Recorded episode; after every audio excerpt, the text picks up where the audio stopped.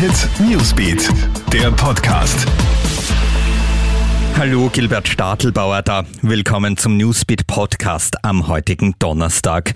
Tanzen im Club wird wieder erlaubt und fast keine FFP2-Masken mehr. Die Regierung hat heute weitere Lockerungsschritte verkündet. Ab 1. Juli gibt es keine Sperrstunde mehr und in der dann wieder eröffneten Nachtgastronomie darf auch wieder getanzt werden. Auch die FFP2-Pflicht fällt fast überall. In vielen Bereichen wird ein Mund-Nasenschutz aber weiter erforderlich sein.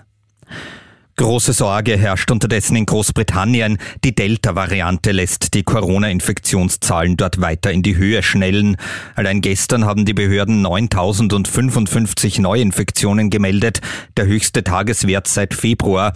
Diese Entwicklung sollte Österreich ernst nehmen.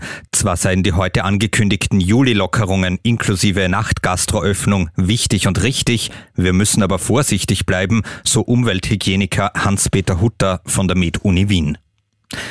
Ganz Wien wird zur Kurzparkzone. Das ist schon länger bekannt. Jetzt gibt's auch das Datum. Ab 1. März 2022 wird das Parkpickerl aufs ganze Stadtgebiet ausgeweitet.